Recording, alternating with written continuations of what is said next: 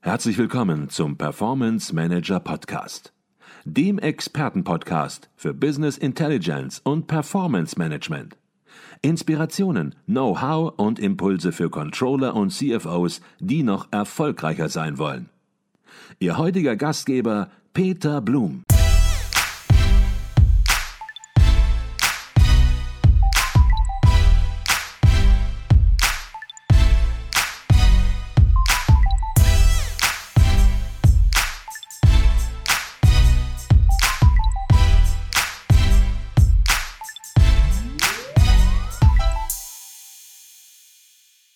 Herzlich willkommen im Performance Manager Podcast. Mein Name ist Peter Blum.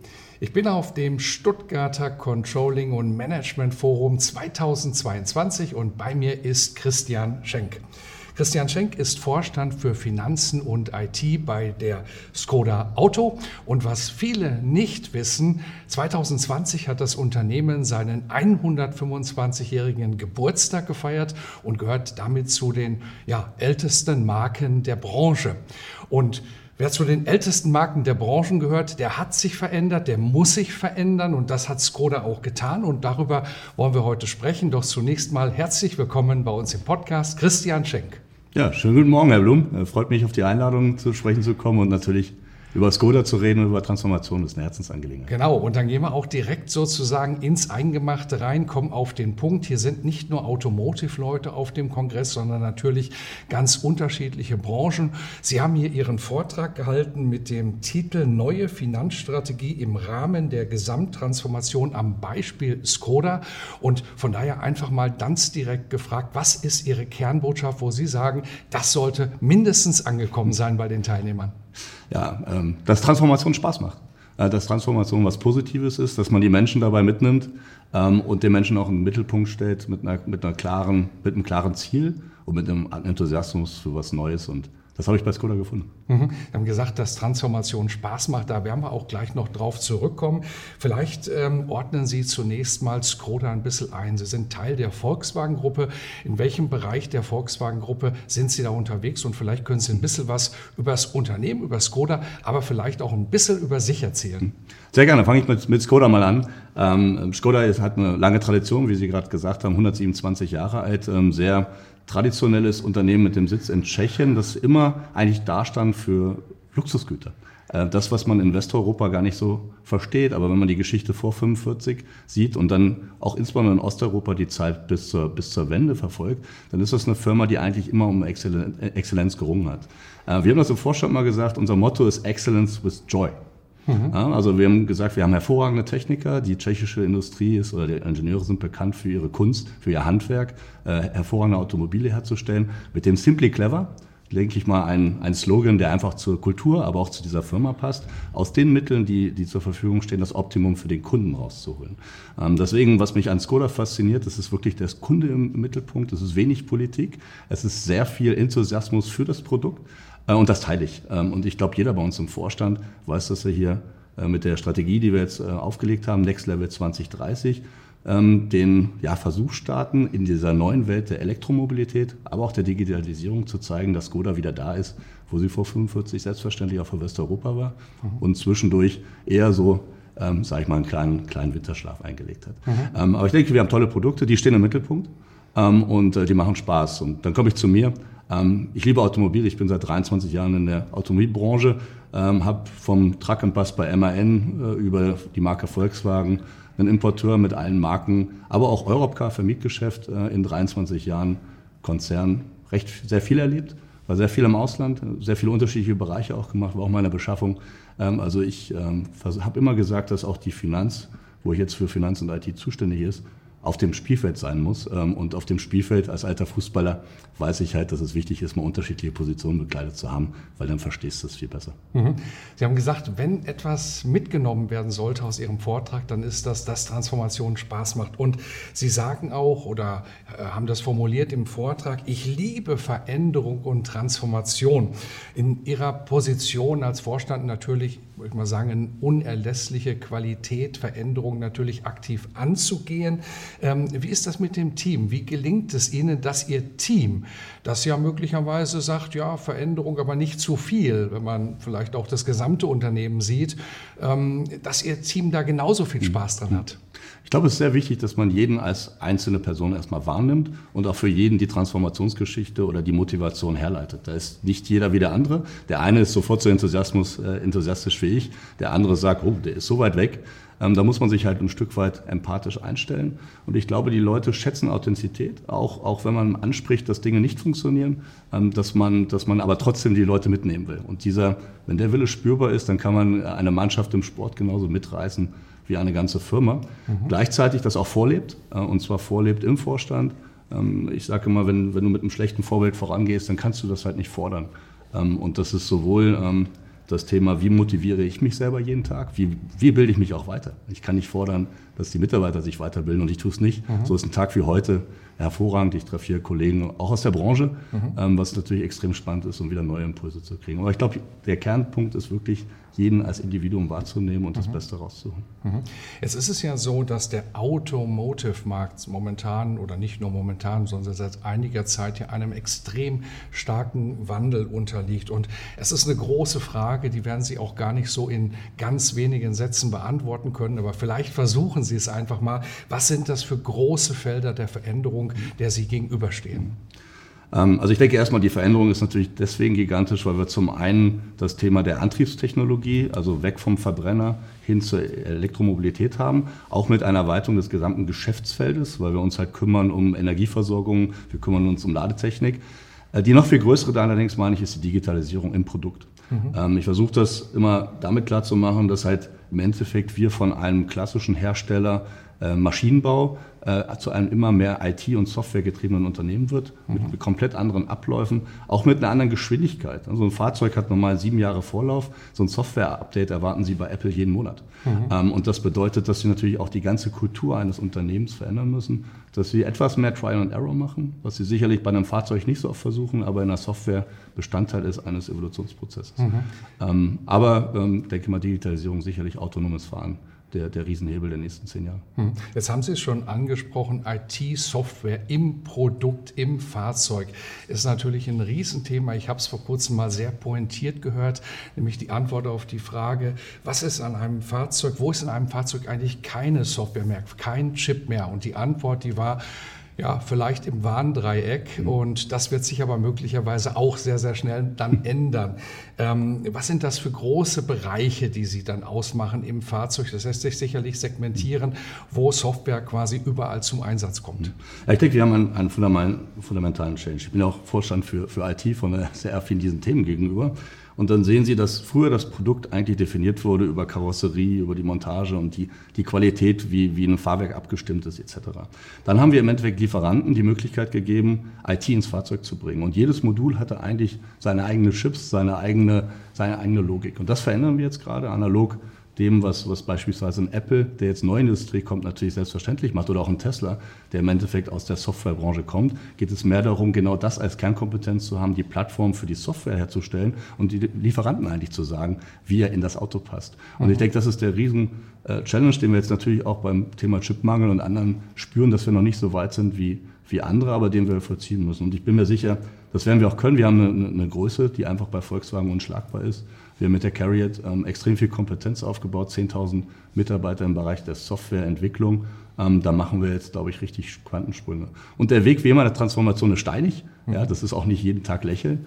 Ähm, aber äh, man, muss, man muss den Weg finden und sicher sein, dass man das Ziel erreicht. Und dann werden wir das auch gemeinsam schaffen. Jetzt hatten Sie gerade schon Unternehmen erwähnt, wie Tesla beispielsweise oder Apple, die natürlich ihre Kernkompetenz im Feld ja, Software, Softwareentwicklung, IT haben und sich nun aus dieser Kernkompetenz heraus entwickeln. Ich habe gerade so ein bisschen zwischen den Zeilen verstanden, dass das natürlich für Sie auch ein Thema ist. Sie wollen da nicht zukaufen, Sie wollen gucken, wo Sie die Kompetenz herkriegen oder nicht, sondern Sie müssen quasi IT, Softwareentwicklung auch zu einer Kernkompetenz im eigenen eigenen Unternehmen entwickeln. Wie machen Sie das? Ich denke, der Volkswagen-Konzern hat eine Tradition, dass wenn Kernkompetenzen auftreten, wir das auch sehr professionell machen können. Wir haben das Thema Batterie, denke ich, auch ähm, mittlerweile so weit geführt und das Thema modularer Elektrobaukasten sogar eine Firma wie Volkswagen, äh, wie Ford verkauft, weil man uns die Kompetenz äh, zugesprochen hat, in einer neuen Technologie führend zu sein. Und das hat viel mit Ingenieurskunst zu tun, das hat viel mit Motivation fürs Produkt zu tun. Ich glaube, dieser Enthusiasmus für das Automobil ist das, was nicht jeder Apple-Entwickler hat. Und das auch einzubauen und zu sagen, ja, wir, wir, wir schauen uns an, äh, wie unsere Konkurrenz, die aus der Branche kommt, ähm, uns etwas ähm, ja, lehren kann. Auf der anderen Seite aber auch von unserer Seite. Was können wir lernen über Massenproduktion? Sicherlich ein Thema, das ein Apple so nicht kann. Wir haben faktisch Foxconn, um den Job zu machen. Äh, wir sind derjenige, denke ich, der das Thema Produktion effizient darstellen kann, der Händlerbetriebe hat, der das Automobil kennt. Und ich, mir fällt es oft nicht schwer, ähm, ähm, Leute zu rekrutieren, die eigentlich in Richtung Tesla und Apple äh, gegangen sind. Gerade jemanden für, für eine Universität in Prag gewinnen können, die eigentlich den Weg hätte gehen können zu Tesla und die mir gesagt hat, nein, für dieses Produkt hier zu arbeiten und für die Menschen in Tschechien, das bringt mir sehr viel. Jetzt haben Sie auch eben schon die Strategie Skoda 2030 angesprochen, eine Strategie, ja, in der verschiedene Aspekte, sag ich mal, die wir jetzt auch gerade besprochen haben, integriert sind. Vielleicht können Sie diese Strategie auch noch mal einmal verdeutlichen, um ja auch klar zu machen, dass alles das, was wir besprochen haben, in einer Gesamtstrategie auch aufgenommen ist.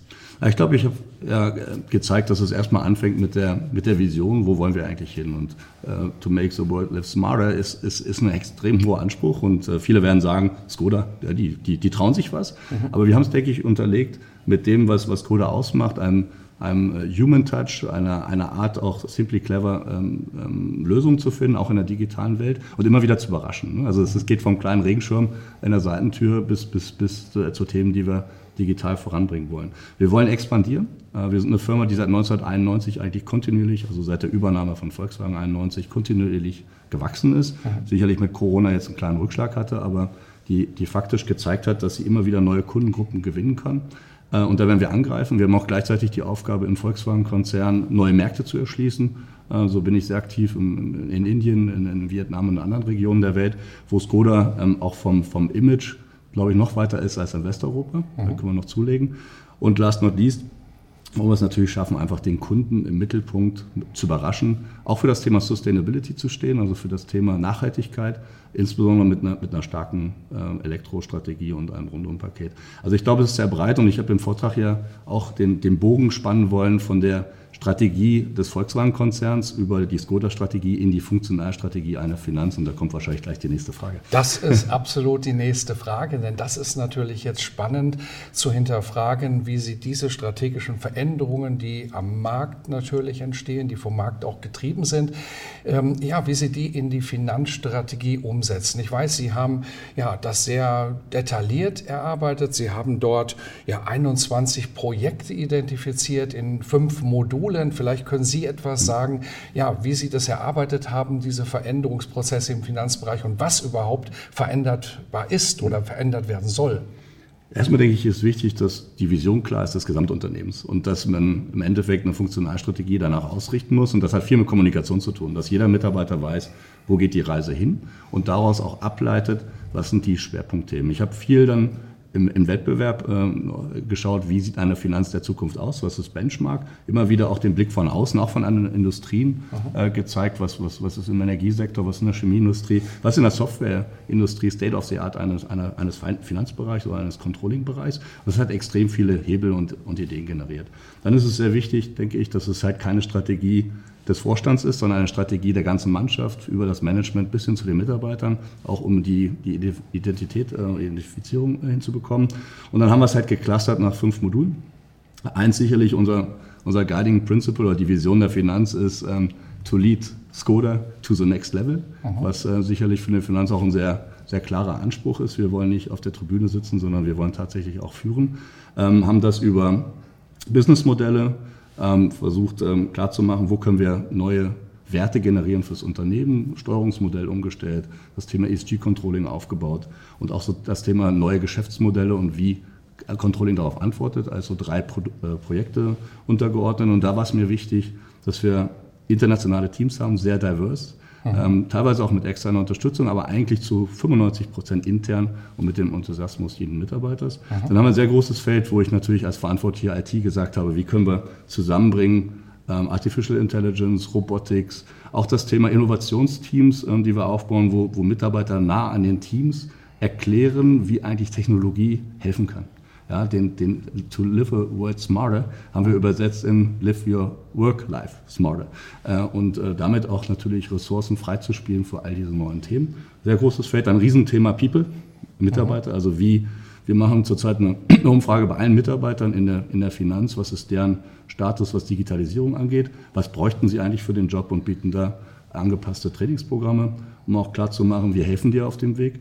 Das ist ja der ganze Bereich People und dann das Thema Governance. Ich glaube, wenn man sich die Softwareindustrie anguckt, ist die halt anders als die klassische Automobilindustrie. Nicht ganz so hierarchisch, nicht wie eine Armee aufgestellt, sondern eher wie viele Speedboats, mhm. wo man auch insbesondere crossfunktional mit anderen Fachbereichen in der Matrix arbeitet und all das umzusetzen. Da gibt es 21 Projekte, 150 Mitarbeiter, die da täglich mhm. dran arbeiten und die mit viel Enthusiasmus mhm. dabei sind. Und äh, vielleicht als Controller auch wichtig, immer mit Zielen.